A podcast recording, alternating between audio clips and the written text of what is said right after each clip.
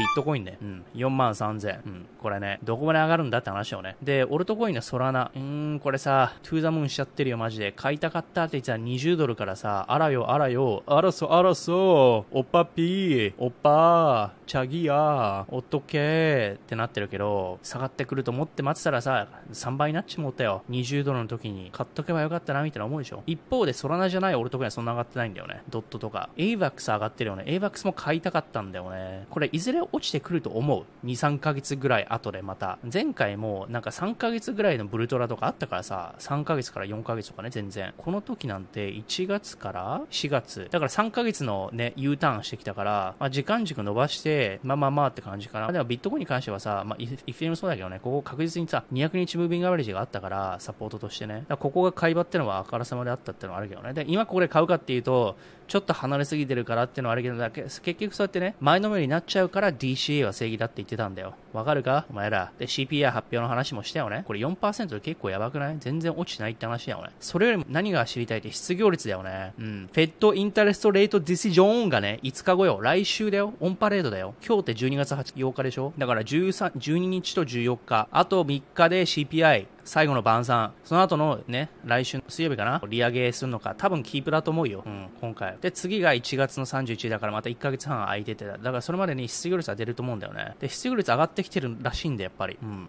まあ、とは言っても、今まだね、利下げできないと思うんだよね、失業率は。あれ？でも、あれ？おい、失業率今日発表されてたじゃねえか、おい。